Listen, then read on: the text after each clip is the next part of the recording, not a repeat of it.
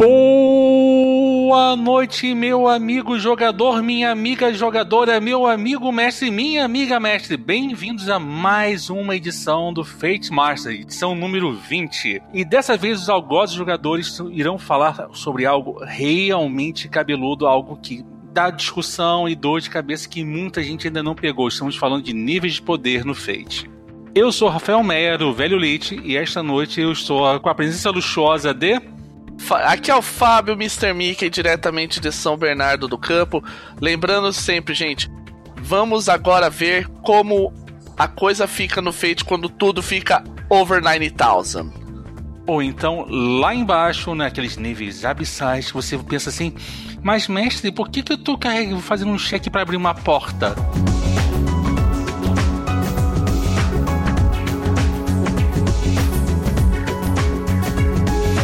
Então, vamos, vamos começar aqui pelo básico, tá? Fate é famoso por ser, ah, nós somos o, o, sistema mais dramático que existe, nós usamos realismo fantástico e realidade dramática para mediar os nossos jogos. É impossível você fazer XPTO com isso, porque nós, pois bem, conversinha tradicional de que a gente usa para vender o peixe, mas é, tem um problema sempre que o pessoal empata Tá bom, gente. Vamos falar de nível de poder. Dá para fazer uma campanha de semideuses com o cabelo espetado que lutam com Kung Fu e destroem o mundo e trazem o mundo de volta com fazendo pedidos ao seu deus dragão? E será que dá para fazer a mesma coisa no outro extremo, uma campanha sobre os camundongos? Essa é uma pergunta que a gente vai ter que que a gente vai responder para vocês. E a, resposta é antes você faça mais, mentalmente essa pergunta para vocês mesmos é sim, dá para fazer ambos os lados. Porque na verdade, gente, é importante notar que nível de poder da campanha de uma aventura pode não ser necessariamente relacionado com o nível de poder daquela criatura ou do mundo. Então, às vezes, você tá resolvendo uma questão dentro de uma escala cósmica, mas ainda em nível humano. Dentro de um nível mais humano. Ou vice-versa, uma coisa mais pessoal, mas com níveis de poder abissais. De, de enormes. É, vamos colocar também aquele parâmetro. O nosso crivo aqui, hoje, para explicar os níveis de poder, a gente pegou um anime das antigas, classicíssimo, que todo mundo curte, que teve tem três filmes dele, estamos falando dos longas live action disponíveis no Netflix. Estamos falando de Samurai X, também vulgarmente conhecido pelo, pelos otakus pelo mundo inteiro, de Rurouni Kenshin. Entendeu? É o nosso, é nosso crivo de comparação. Por quê? Porque nós temos três níveis, três ou quatro, dependendo do seu ponto de vista, níveis de poder né, dentro do mesmo ambiente. E eles conversam entre si, porém são níveis e questões diferentes que a gente vai abordar aqui.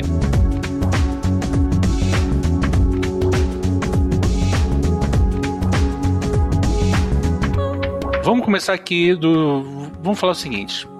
E talvez acho um dos principais pontos que a gente vai defender. Nem sempre você vai fazer uma campanha em que o nível de o nível padrão vai ser o ser humano. O, aquele cara lá da rua que você está cruzando por aí, ou então o seu herói dramático. Vamos colocar da seguinte maneira: você pode fazer uma campanha toda em cima de ratos pequenos samurais, ou melhor, como o Fábio tanto gosta e eu, eu, também curto, é o seu bichinho de estimação salvando o dia, que é o caso dos três. Você tem no, isso nos três, você tem esse Camundongos Aventureiros, que eu gosto muito também, é essa ideia. Porque aquela história, ah, mas eu tenho que ajustar em, em relação ao humano. Não, vamos lá. Fate, ele herda muito do Field. Ele é o, o Fate básico, é o tataraneto do Field e uma coisa que o Field sempre defendia: quando você tinha em Field a chamada escala zero, ou seja, o nível zero da, da campanha, vamos dizer assim, a régua, o nível, não é necessariamente o nível do, do humano. Se você está fazendo uma aventura com animaizinhos de estimações pequenininhos, para eles, o ser humano é um gigante do nível Shadow of Colossus. E isso é uma coisa que o Fate herda também. Aí que entra a tal do realismo dramático. O que importa é mesmo em relação ao drama proposto no cenário que você está jogando. Por exemplo, vou dar outro extremo: Darwin Comics. Em comics você faz campanhas de semideuses de cabelos espetados lutando com Kung Fu, destruindo planetas. Isso dá para fazer fazer tranquilamente, mas que a história toda. Mas por que então que o sujeito começa a ter uma perícia nível mais 4, mais 5? Você já pensou para por quê? É porque o crivo, nós não estamos falando de ser humano. O ser humano muitas vezes é nível mais zero. A gente está falando que ele é uma pessoa extraordinária entre os seus pares. Isso aí, para quem vê o Gods and Monsters, que a gente ainda vai fazer um Fate Masters analisa sobre ele, ele tem isso também. Ele tem esse conceito de, ok, eu tenho aqui o meu personagem, o meu deus, minha divindade, ela é, por exemplo, é uma divindade que ela não sabe lidar com sutilezas. Então, o sorrateiro dele é medíocre. Só que tem um detalhe, é medíocre em relação ao quê? É em relação não ao ser humano típico, nem aos, aos grandes heróis da época das épocas primevas do seu grande mundo. Não, é em relação aos demais deuses. Então a gente está falando de comparativos relativos. Entendeu? Não tem. Você tem que lembrar o seguinte: o absoluto enfeite são fatos monolíticos dentro da campanha mas é dentro daquele universo proposto, não dentro de um, não dentro do universo que está imposto pelo livro. Isso tudo é muito dependente de, de como o cenário lida. Um cenário que isso é meio válido é se você pensar, por exemplo, em Do, ele não tem uma, uma régua. Então, por exemplo, um peregrino do templo, ele pode ser tão forte, ou às vezes até mais forte que uma divindade local dentro, de, dentro dos muitos mundos.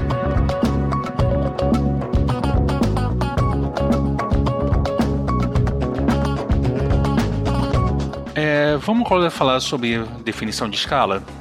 Tá, vamos, vamos definir a escala aqui.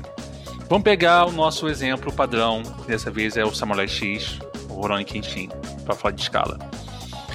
É, se vocês notarem bem, é um, o Rurouni Kenshin é um bom exemplo porque você tem, você trabalha com três escalas diferentes dentro do drama proposto. Você tem uma escala pessoal e mundana, que para o, para o crivo do herói principal é relativamente fácil de lidar, porém é o nível em que vale muito mais o nível de interpretação. E estamos falando nível de tipo assim, quando o Kenshin está trabalhando no dojo. Entendeu? No, no dojo ele só é um empregado do dojo. Mesmo sendo um, o retalhador, o sujeito com um passado, o cara com mais 5 em, em lutar. Entendeu? O cara com mais 5 em lutar. Então, nesse caso, é um caso bem claro que ele está fazendo bem o serviço dele. Porém, é uma escala menor. Por... Mas aí você tem, aí você tem o sujeito lá pequeno, o Yahito, por exemplo.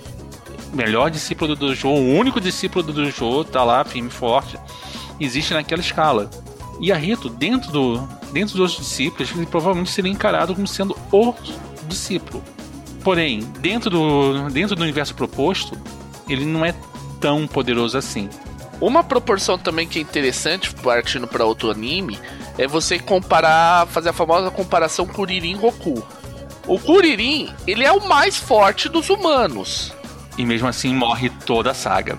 É, então, quando a gente fala de definir a escala, é aquela história. Você tem que pensar, ok, eu vou estar tá lidando com humanos? Não, vou estar tá lidando com Saiyajins. Então o Kuririn, mesmo que seja forte pra caramba, ainda provavelmente vai ter um Lali no máximo, no máximo, forçando muito a amizade, um razoável de força. Um razoável lutar. Sim, com muita sorte ele, ele consegue assim uma ou duas facinhas em escada para poder manter ele firme e forte. Então, quando a gente fala muito dessa questão da definição, é aquela. Por mais. É a mesma coisa do Yahito. Por mais que o Yahito ele tenha seja muito treinado, tal, mesmo você considerando isso lá para depois do final, ainda assim a força dele comparada com a força do Kenshin seria mais baixa. Por quê? Porque o Kenshin ele é muito mais forte em relação a todo o resto. E o nível de escala é baseado nele. O extraordinário é ele. O Yahito, mesmo sendo extraordinário entre os alunos, ele tem no máximo um bom. Porque, apesar de tudo, ele, digamos assim, ele ainda tá em algo humano, vamos, ele não ganhou o golpe mentiroso. Ele não tá com, a, com o famoso golpe roubado do protagonista. Exatamente.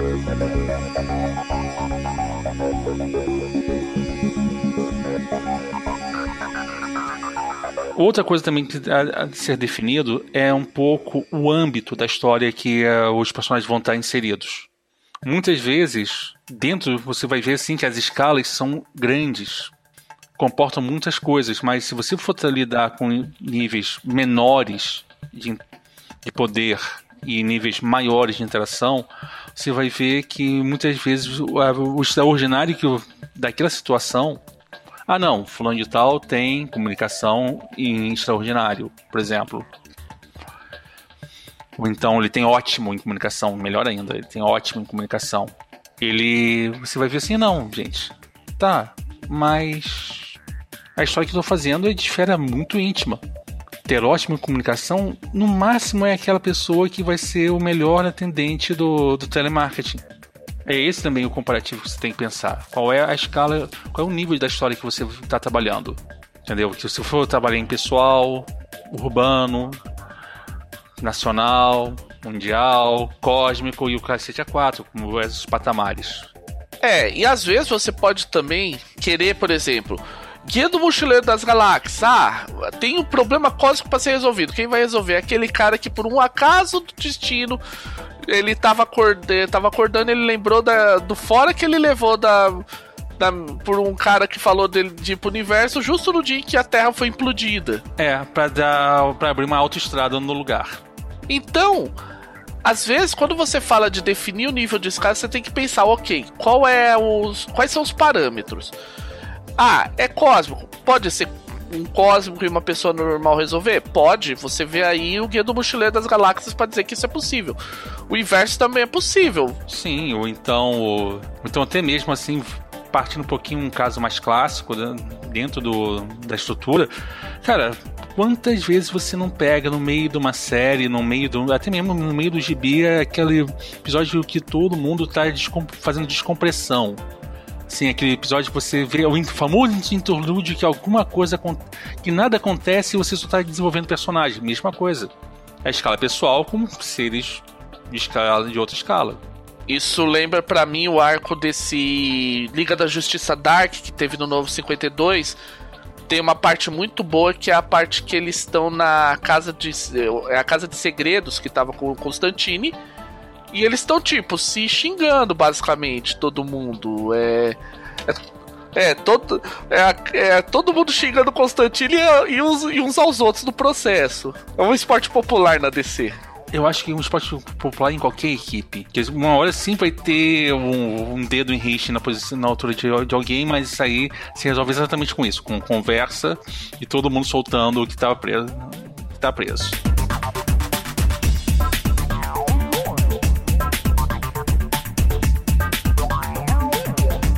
Agora vamos falar um pouquinho do. Vamos falar da parte. Vamos abrir o capô do carro, do carro e vamos ver a parte de mecânica. Tá certo. Vamos falar de perícias. Nossas adoradas perícias. Uma perícia. As perícias definem é, o nível de poder? Primeira pergunta que a gente faz, sim ou não?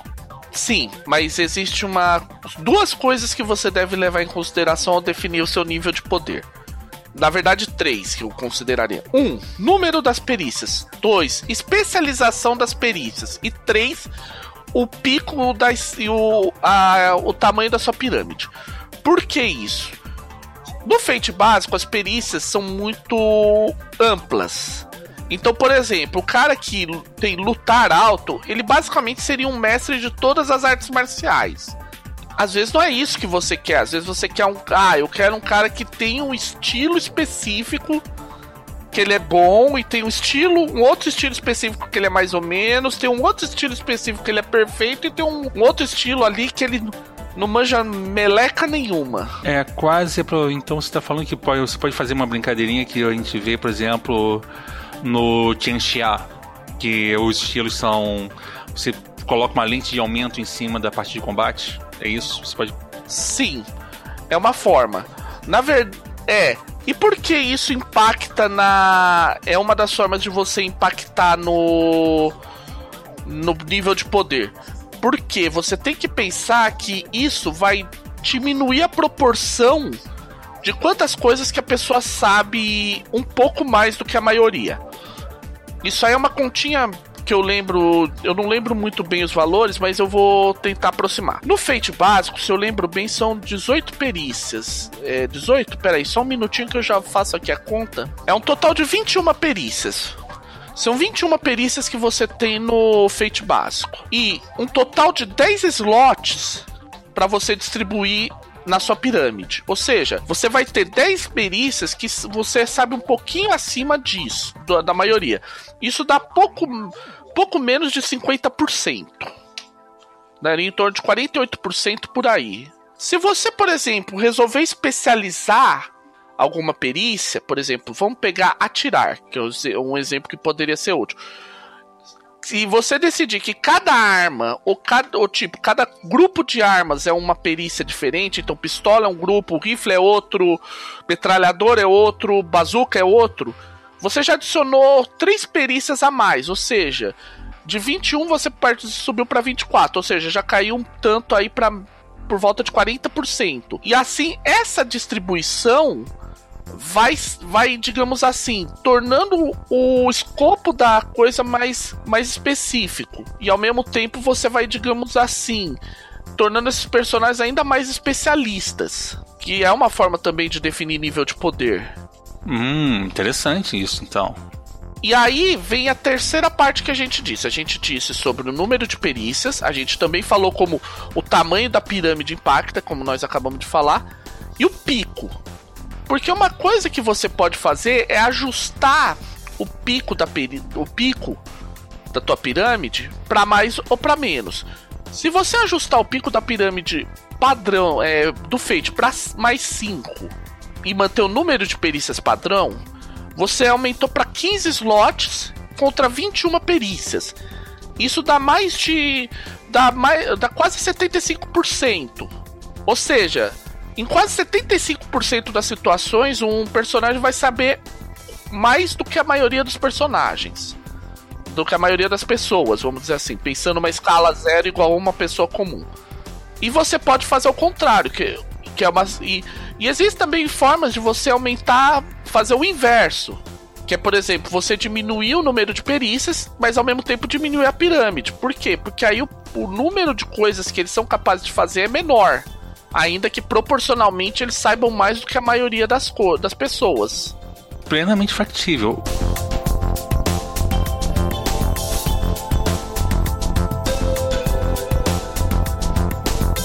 Outro ponto também que você tem que pensar um pouquinho que não é só o número de perícias que conta. Vamos falar sobre os pontos de recarga.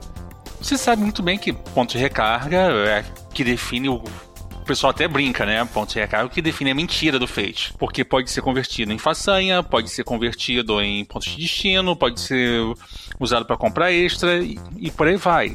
Mas pensa da seguinte maneira: a gente começa com quantos pontos de recarga mesmo? 3, 5, né? Dependendo do humor. Vamos lá, para o padrão Fate, vamos, vamos pegar assim o livrinho, só o que tá no livro básico, são três. E aí você pode entrar nas expansões. Se você quiser fazer um cenário super. Um cenário de pulp, por exemplo, você vai ter um número de pontos de destino maior. Normalmente, a recomendação em alguns livros é de 5. No caso, com alguns livros subentende-se o futuro ferramentas do sistema. E... Se for, for pegar, por exemplo, o Jadpunk, Jadpunk coloca muito mais do que isso à sua disposição. Você tem sete, é só que você não tem façanhas gratuitas. Então se vira, você vai ter que criar seus recursos a part... usando um tanto dessas façanhas. É um tanto desses. E, e é uma outra escala de poder que a gente pode pensar também. Mas os pontos de recarga não só definem isso ponto de carga, você pode também definir em muito qual é o, por exemplo, a quantidade de coisas adicionais que o personagem está fazendo além do convencional, além do, apenas do uso puro de, de perícia. Não estamos nem falando de bônus, estamos falando dos extras também, que é um grande elemento de desbalanceamento. E eu vou mais longe. Uma coisa que eu gosto de pensar, isso é uma coisa que a maioria das, dos. Eu vejo isso que a maioria dos mestres e jogadores de Fate não pensam é ponto de destino é o, é o famoso jutsu do editor. É aquele jutsu que salva o Naruto, que salva o Batman, que salva todo herói apelão. E também é o que alimenta o. E também alimenta a causeira de, uma, de tacar uma Genkidama 10 vezes potencializada. Eu falo isso porque, por exemplo, quando eu escrevi o conto no Young Centurions do meu personagem que eu criei de exemplo, Nicola, eu vi gente me perguntando: ah, mas ele não tem. Como é que ele parou um leão? Ele não tem um nenhuma façanha que permita ele conversar com animais. Ele, ué, como eu sou o espírito do otimismo, eu vou lá e dou um jeito de conversar com o leão e parar ele. Eu sei que ele não vai me comer, aspecto, então... um uso esperto de aspecto, mais um uso bem dado de ponto de destino, é isso? Isso. Às vezes, determinadas coisas, você não precisa... Ah, eu, vou querer essa fação, essa perícia. Não, deixa a hora que você usar o teu ponto de... Sabendo usar criativamente o teu ponto de destino, você pode fazer horrores em mesa. Sim, é só você lembrar que a gente cansa de martelar. Gente, trata seu aspecto com carinho. Aspectos são mais poderosos que as pessoas imaginam.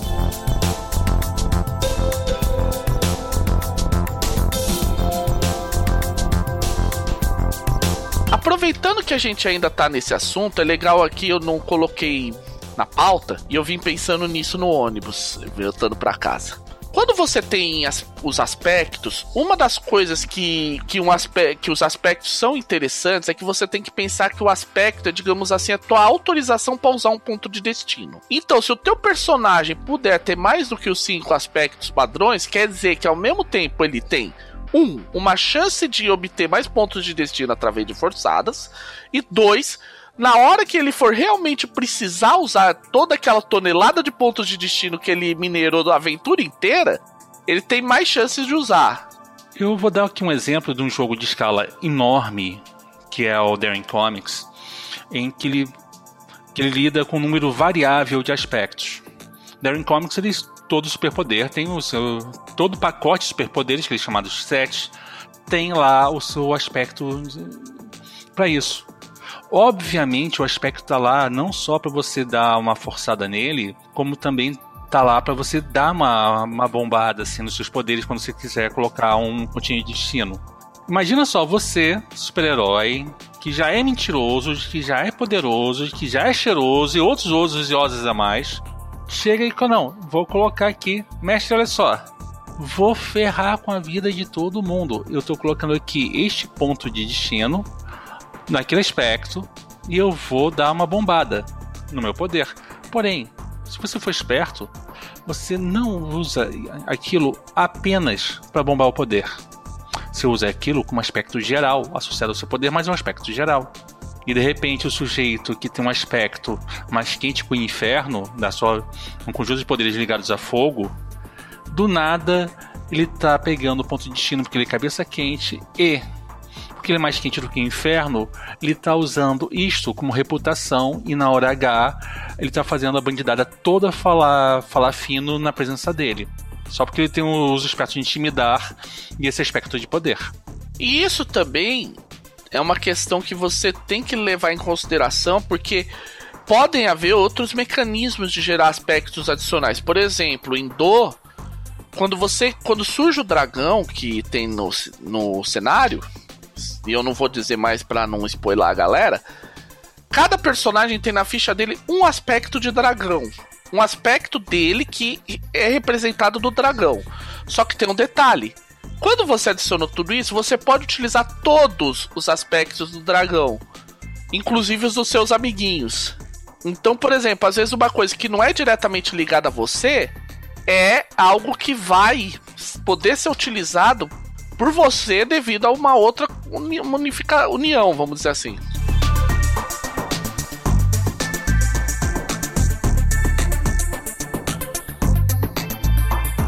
Aproveitando que a gente está ainda falando um pouco sobre perícias e tal, e a, a gente falou da recarga, vamos voltar um pouquinho nas perícias para falar de uma coisinha que as pessoas vivem falando sobre o feito acelerado. Fate acelerado, segundo a maioria, é de nível de poder absurdo quando comparado com o básico. Mas existe um motivo para isso. Porque na realidade, se você pensar bem, as abordagens do Fate acelerado são perícias, mas muito, muito amplas. Por exemplo, o cara que faz tudo de maneira cuidadosa, ele investiga muito bem, Ele é um cara com muito mais empatia porque ele sabe ouvir. Ele é um cara que ele tem uma capacidade de obter conhecimento desde que ele tenha o tempo adequado. E por aí fora. O cara que é poderoso, ele soca muito mais forte. Ele provoca as pessoas de maneira muito mais hábil. Ele consegue também ser, de certa forma, comunicativo naquele esquema do gente, vamos partir para as cabeças porque vai dar certo e, e é nós que manda, entende? E por aí afora. Então, isso é que é uma coisa que as pessoas, quando elas falam que o FAI é o feito acelerado é muito poderoso, é por causa disso, porque você tem uma escala muito, um número de perícias muito menor, no caso são seis, com um, um pico que também não é muito pequeno, que é bom. Então, se você parar para analisar, o nível de poder é muito alto, utilizando feito acelerado, o que explica porque o feito acelerado, de certa forma, ele é muito absurdo em escala de poder quando às vezes você compara ele com o feito básico. Não é difícil se imaginar.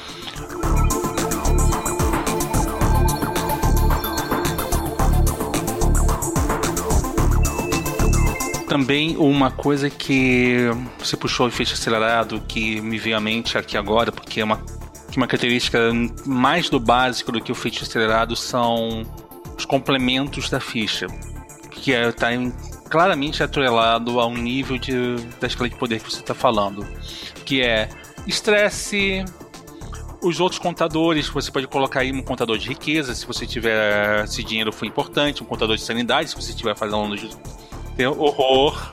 As várias fases de. as várias barras de estresse, né? Você pode ter uma barra de estresse de influência, uma base de estresse de magia e por aí afora. Eu tive, por exemplo, eu tenho um exemplo aqui de mesa de jogo. Para quem tá acompanhando lá o Fate Horror com o Cicerone lá, o Cavaleiro, obviamente você vai. Você deve ter percebido que o personagem que eu joguei pirou em dois segundos. Por que isso? Era um jogo de nível de poder baixo contra uma ameaça cósmica. É, eram era pessoas comuns enfrentando o impensável e o indizível. Olha só o exemplo dos dois extremos em ação. E a diferença da sanidade do meu personagem foi exatamente ter nível baixo de vontade. Porque ele tinha poucos pontos de estresse mental, então é, era fácil ele enlouquecer. Um outro exemplo contrário, que eu estava até relendo recentemente, você tem alguns exemplos, por exemplo, como o do Bukatsu. O próprio Bukatsu, ele, uma das formas que ele tem para aumentar muito absurdamente o nível de poder é o quê? Ok, você pode marcar quantas caixas de estresse você quiser em um turno, em uma para absorver o dano. Ou seja, com isso, alguns NPCs, depois que você vê regra que tem gente que chega a nível de ter 5, 6, 8, 5, 6, 7 caixas de estresse, são meio que imbatíveis. Por quê? Porque eles não eles absorvem tanto dano antes de chegar nas consequências que é difícil de você, digamos assim, fazer o efeito da, o famoso efeito da espiral da morte. Que é, ah, bate, Bati, gerei uma consequência. Uso essa consequência para aumentar meu próximo ataque. Aí ele vai pegar uma outra consequência. E, a, e a, faça, repita, repita, repita até que o cara cair. É, bom, bom e velho bate lava enxágua. E isso é uma coisa que é curiosa, que em Fai, o nível de letalidade dos personagens é muito maior do que no Fate básico. As pessoas vão falar... Por... Aí as pessoas, ah, mas como assim? Porque os caras são poderosos. Só que tem um detalhe, eles têm uma barra de estresse só e não tem consequências adicionais para níveis altos de alguma abordagem. São só as três consequências de sempre. Ou seja, dependendo dos acontecimentos, você é esmigalhado com uma facilidade muito grande. Três pancadas, tchau, acabou, tchau, você é história. Isso é uma coisa que eu ainda vou pegar alguma hora e falar pro pessoal, para quem gosta aí do desses esquemas de open, é, old school, esquema tipo de, o velho dragão aí da, do pessoal da Caixa Vermelha. O velho dragão, nós temos também o aquele protocolo de referência, o DCC, né? Aham. Uhum. Pra quem gosta disso, dá para você fazer aventuras altamente grit, altamente old school em Fate. E vamos falar sobre o seguinte: o que, que, é o grit, gente? O grit nada mais é do que você colocar um nível de escala de poder muito baixo contra uma escala de poder bem superior dos seus oponentes. Então, falo de novo lidando com. Olha só, o nosso absurdo, o nosso referencial é uma pessoa fraca comparado a um universo forte. Dramaticamente falando, é do tipo assim: você está saindo com o apanhador, com o sujeito que vai acabar virando uma panqueca. Eu tenho pena, pessoal, pessoal da escola velha, entendeu? Não, eu, eu gosto, eu acho interessante as premissas deles, apenas não é muito a minha praia. Apesar que eu já joguei mesas aí do Velho Dragão e me diverti muito.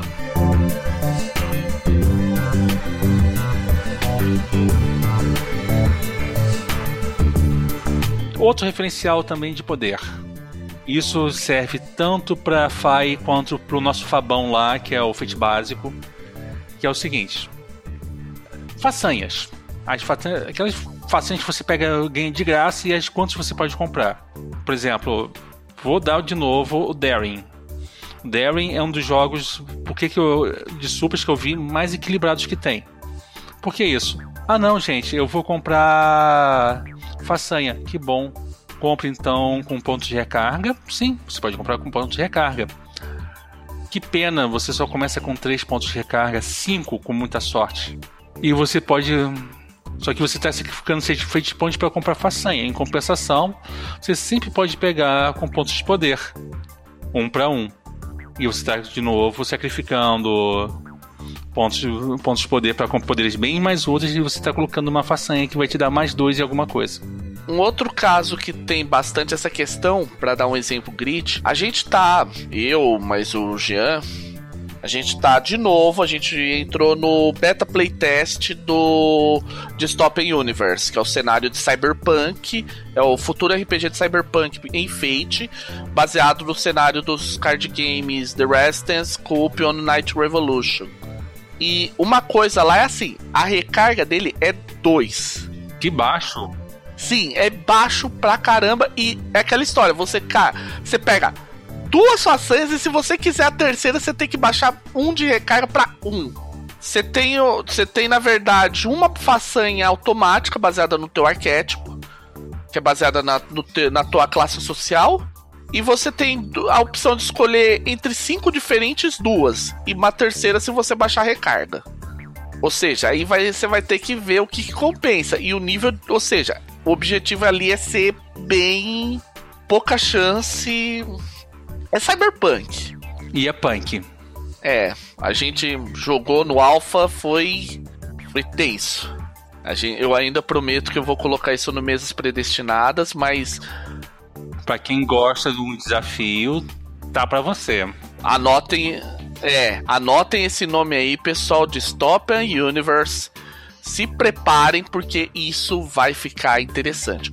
Um exemplo reverso da situação assim é o Atomic Robo. Porque o Atomic Robo, ele entra numa questão que a gente vai falar que é não é é muito mais ligado a certos tipos de façanhas especiais que alguns cenários provêm.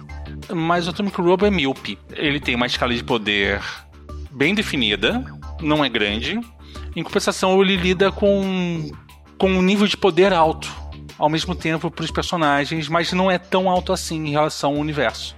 Porque, na verdade, eles não expandem tanto o nível de façanhas. Ele é um outro, outro cenário que tem isso, é Young Centurions.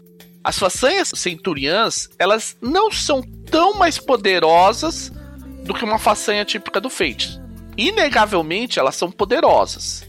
Sim, você pegar, por exemplo, que nem eu gosto de usar muito Nicola, você for lá ver jogo do bom bastante do Nicola, se for ver Panopticon, que é de um outro personagem, que é o Jonah Pendrick, você vê outras peri é, Caldeirão de Dagda, que é da Myred, que são todos personagens que eu criei.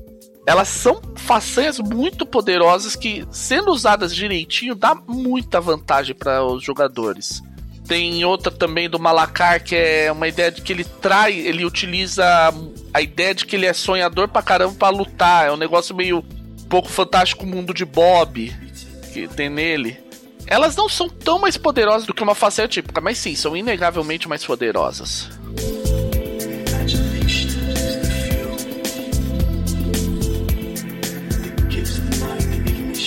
Eu acho que para fechar mesmo, assim, e vamos fechar o tema com um pouquinho com uma, acho que uma trinca de elementos a serem bem pensados. A gente já deu uma pincelada de façanhas especiais, mas vamos falar de grau de poder dos extras. Porque extra é. Vamos colocar assim: extra é tudo que é de extraordinário e pode ser feito. Você já pensou em que o, o grau do extraordinário pode, pode definir e muito e pode quebrar a sua escala de poder? Por exemplo, ah não, eu quero. O sujeito faz lá um personagem tranquilamente. Vamos colocar aqui feito básico padrão. Ele fez uma campanha de espionagem. Ele fez um personagem que é o Kill, Quartermaster. O cara que controla a ida e vinda do material, pegou todas as façanhas ligadas a desenvolvimento, aí ele marotamente ele cria uma regra de traquitana de gadget e passa pro mestre. E o mestre fala assim: lê rapidamente, gente na mesa, aquelas coisas que o jogador faz marotamente, assim, quando tá 10 minutos para começar a mesa, e o mestre não tem paciência para nada, que tá checando todo o checklist dele, e nós vamos falar sobre isso mais tarde. É, e de repente, opa, tá bom, tá bom, tá bom. Aceitei, passou, e ele pega o extra de Super Inventor. E no meio do jogo ele está cuspindo invenção, gastando um ponto de um ponto de destino. Um ponto de destino tá cuspindo uma nova invenção, tá cuspindo uma nova uma nova bugiganga do bolso, entendeu? Do nada, de repente o cara tá lá com um ácido universal que derrete qualquer forma de concreto, ele tá com ele tem o carro, gastou dois pontos de destino para ter o carro voador submarino e por aí vai. Isso pode desequilibrar um pouquinho o seu jogo e eu recomendo sempre você determinar antes de começar qualquer ficha, qualquer jogo, fazer aquele bom e velho qual você definir com os jogadores a seguinte coisa: qual é o grau da mentira que vocês querem no jogo? Qual é o que, que é impossível para vocês fazerem enquanto jogador e o que, que é impossível para o seu inimigo fazer enquanto seu, sua posição? É o famoso o que, que tá roubado demais. Um caso que eu tenho eu sempre, isso sempre acontece e foi planejado de certa forma para ter esse nível de apelação. É quando você tem destino do desenho, no destino dos desenhos animados, você tem a regra de tem duas regras que você comba e elas ficam apelonas demais.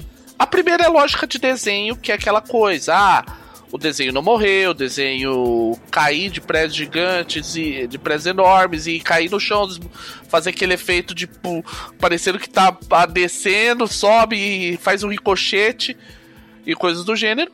E o outro é a questão da queda, que é quando um desenho ele entre aspas morre de maneira engraçada, ele acaba caindo. E existe uma regra opcional que é assim, é uma forma que, por exemplo, ok, eu sei que eu vou ser derrotado. Se eu dou uma boa descrição disso e entro em acordo com o outro lado, como se fosse uma concessão, eu, enquanto a pessoa que sofreu a queda, ganho dois pontos de destino. O outro lado não paga. Porque, digamos assim, isso vem do orçamento do desenho. Uma outra regra importante da lógica de desenho é o que? Certas façanhas, que são façanhas relacionadas a coisas que desenhos fazem naturalmente, tipo Bolsa de Maravilhas, é, teletransporte, velocidade, super velocidade, super qualquer coisa. Tudo que o cara precisa fazer para obter é, para usar ela uma única vez durante uma aventura, durante um teste, é, mestre, eu vou eu vou é o seguinte, agora eu tenho aqui, eu vou precisar ir lá para toca, eu vou utilizar uma super velocidade. Ah, mas você não é super veloz. Ah, eu tô pagando um pontinho de destino para isso, como eu sou um desenho animado, tô usando a minha lógica de desenho. Isso é uma força, isso uma forçaçãozinha de barra, mas é aquela velha história. O que, que é o roubado nesse cenário? Isso, tu, isso tudo é muito. É uma forma de você entender também a questão de. do nível de poder. Isso também é uma coisa que curiosamente torna o Fai estranho em relação a, ao feito básico. Ele não tem o conceito de extra. Então, tecnicamente, quando você joga, digamos assim, Fai bruto, você não tem a ideia de de fazer uma super arma, não. Ou você tem isso como uma fação, ou você não tem. Não tem uma ideia de. Alguns cenários podem até adotar um sistema disso. Por exemplo, Você pensar o Giant Punk como uma um, como vindo do feito acelerado, que ele troca as abordagens pelas profissões, ele é bem granular nesse quesito. Por ele ter todo um sistema lá dos recursos e tudo mais, como uma forma de fazer um certo equilíbrio.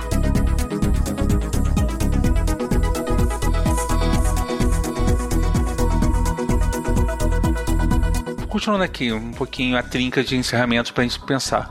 Vamos falar também sobre um ponto que é chato e bem relevante eh, nessa história toda.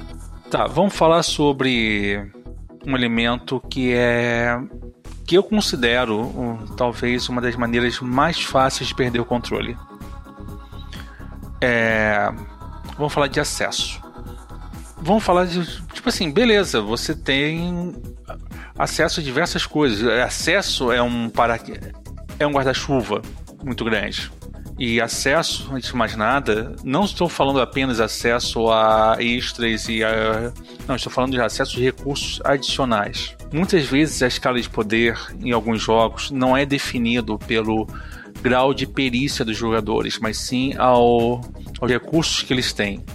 Entendeu? Então você, é fácil você perder o controle um pouquinho quando você está usando uma regra de gadget ou uma regra de veículo especial.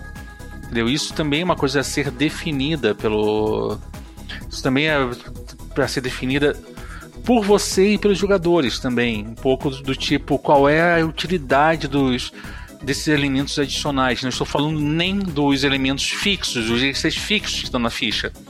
Mas assim, o, o que é flexível. Arma.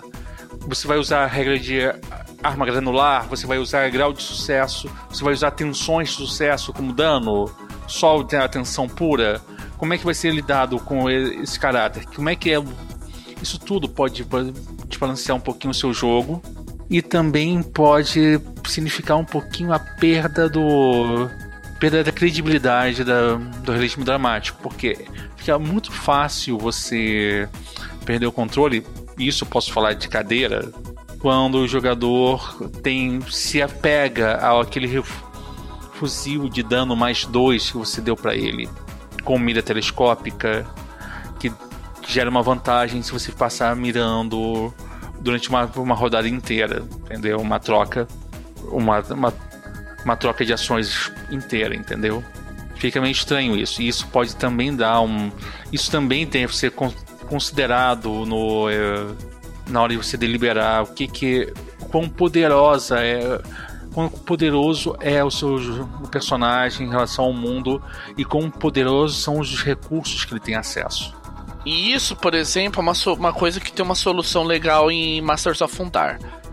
Normalmente em Masters of Undar, se você obtém, por exemplo, um item muito poderoso do nada, você tem que pagar por ele como façanha. Se você não pagar por ele, você tem que pagar pelo menos um ponto de destino para utilizar ele durante aquela aventura. Ele sugere que, por exemplo, ah, se você já passou da metade da aventura, você dá lá uns usos, reduz um pouco esse custo, ou se tiver só no finzinho, aí você não dá, porque aí fica aquela coisa, já ah, eu peguei para usar contra aquele vilão. Só que assim, uma coisa é você utilizar isso, e isso é importante notar que assim, no Masters of Undar, essa regra só vale para itens do demi, dos demiurgos, que são os artefatos mais poderosos que existem. Inclusive, a gente vai falar sobre isso Fiquem atentos. Próximo, vamos, já vamos dar o spoiler agora. Próximo podcast é o Fate Masters analisa Masters of Undar. Porque sabe como é que é? Nunca é demais você ter o seu jogo mais heavy metal do mundo na, na sua mesa. E eu tive uma experiência disso que quando eu joguei Masters of Undar na Dungeon Geek, eu tava usando a aventura que eu fiz, a Monólito do passado. Numa das salas tinha um desafio que eles pegavam máscaras que transformavam eles em outras criaturas. A ideia é que nesse momento eles tinham que se virar para entender aquele novo corpo, aquelas novas características e fugir de inimigos daquela sala. Depois que eles conseguiram entender o desafio, o uma digamos assim, a premiação do monólito por terem passado por aquele desafio foi eles levarem essas máscaras. Aí um dos personagens. Aí no, no combate final, que foi um combate entre os personagens, que eram apenas dois personagens, e um dos mestres de Undar, eles tiveram a ideia: vamos utilizar as máscaras e como é, é eles, como funciona? Aí eu falei, ó, basicamente a ideia é que a máscara ela entende o tipo de forma que você quer assumir, ah, digamos assim, ela entende o tipo de necessidade que você quer atingir e põe uma forma que seja adequada. Seria um esquema meio Omnicron do Ben 10. Aí o que acontece? Falar, ah, eu vou. Um queria pegar uma criatura muito ágil, o outro uma criatura muito forte. Basicamente, um deles pegou uma espécie de sucuri gigante, o outro um, um escorpotauro. E depois falam que não pode ser. não pode fazer metal em RPG. Cara, e falam que Fate não dá pra ser hardcore, não dá pra ser apelão. Ah, inocentes, inocentes. É, essa, essas pessoas que não entendem o que. que, que diversidade do, de conceitos. Esse, esse povo que não sabe de nada. You know nothing, Jon Snow. Toda a escala de poder tua, do, da tua aventura, da tua campanha, depende dos ajustes desses dials, desses. desses. Dessas variáveis dentro do Fate. Você pode fazer coisas bem interessantes. Por exemplo, no Camundongos Aventureiros, os personagens eles não são tão competentes assim eles não são tão mais competentes que a média, mas são muito mais competentes em mais coisas do que a média. Por quê?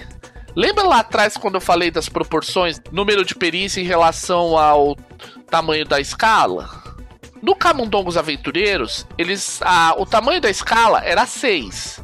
É, o pico é perícia, de perícia é o bom, ou seja, 3 é o tamanho de perícia 6. Mas em compensação, o número de perícias é bem menor, é um total de 13 perícias. Se você fizer aquela famosa continha, você vai ver que ela passa dos 50%. Eles são proficientes em pouco mais de 50% das perícias. Isso é uma forma de você ver as coisas também. Você tem que ver esses ajustes. Um cenário que sofre um pouco de, de uma situação reversa de menor proficiência, é maior especialização é Nárnia. Narnia eles têm muito, embora a perícia pico seja a 5, eles têm, se eu lembro bem, são em torno de 40 perícias. Uau, é muita coisa, hein? Contra 15, você vai novamente aquela conta de maneira rápida, dá menos de 30%. Então, isso, esses detalhes, como nível de poder, nível da especialização dos personagens, é tudo dependente desses ajustes.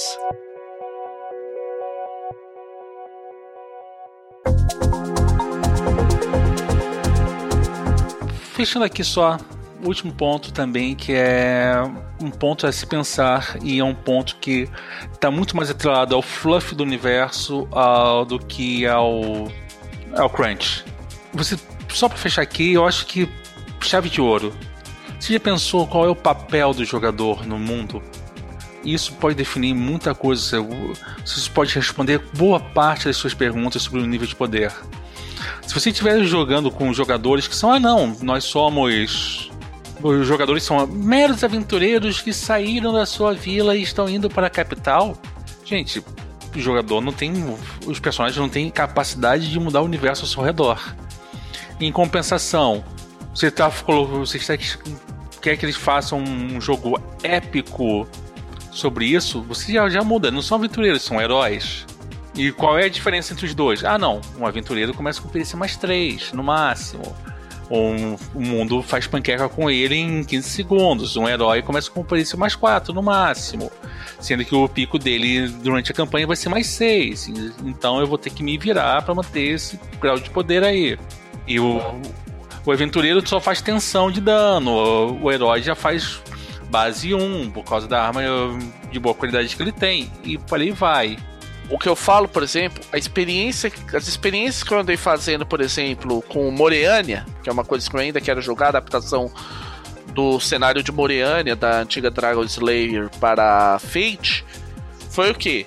Para eu criar um personagem que seria o equivalente a um primeiro nível de D&D, aí dos dos cenários aí dos roladores de, de dados estranhos, o que que acontece? Você puxa o nível uma, da escala uma para baixo, porque isso você diminui, você aumenta a necessidade de especialização ou seja, são menos perícias que o cara vai poder ter na pirâmide, ou seja, ele sabe menos coisas em relação do que a, é, em níveis maiores do que a, a média das pessoas, e portanto eles vão precisar se especializar mais, porque além disso tem uma proporção menor desse número de perícias. Então você está falando que em Moriana você começa com os jogadores sendo aventureiros, é isso?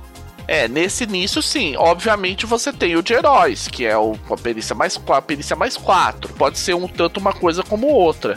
Vários cenários sofrem desse tipo de situação que você tem que analisar essa distribuição.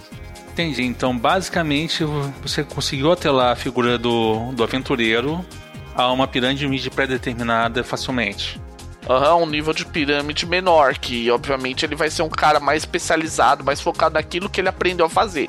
Depois, quando ele se tornar um herói, muito provavelmente ele vai ter mais perícias, vai, digamos assim, aprender novos truques e por aí afora. Ah, fácil então de compreensão. E fácil de definição também.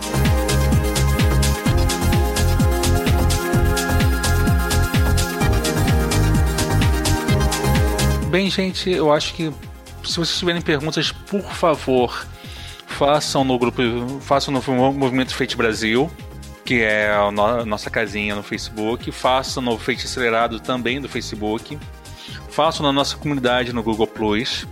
Faça também pelo e-mail fatemasterspodcast.gmail.com Entendeu? E que nós vamos sempre te ouvir e te responder. Se aparecer uma dúvida na sua cabeça, taca uma hashtag FateMasters tudo junto nessas comunidades que a gente está sempre de olho. Próximo programa, você já sabe, um 21 será nós analisando o jogo mais metal de todos os tempos. Acho que o único jogo que Patolino Mago se sentiria fraco, que é Masters of Undar. Gente, se preparem porque Undar é metal, Undar é para quem gostava daquelas coisas do Lusheimer nos anos 80, é no nível, é naquele, naquela pegada. Tandaro Bárbaro, He-Man. Sabe Brutal Legend? Aquele jogo de play, PlayStation e por aí vai. Mas, mas o Fundária consegue ser mais metal do que aquilo. Até lá, gente, já aproveita aí, caça lá na Drive Thru RPG. Lembrando, ele é pago quanto você quiser. E aproveite bem, porque daqui a pouco a Evil Hat pode dar, pode tacar uma lente de aumento em cima dele, como fez com o Venture City e transformar num módulo à parte. E aí bye bye o esquema pague quanto você quiser. Então, gente, pegue agora, pegue sempre. Se você não souber inglês, tem o Google Translator para como seu amiguinho ou então enche o saco de quem sabe para explicar como é que é o mundo e você fazer o seu personagem, entendeu? Então, gente, é isso. Lembrando sempre que, como a gente diz, não sejam babacas e. Quanto mais feito, melhor. É isso aí, gente. Tchau. Tchau. Hasta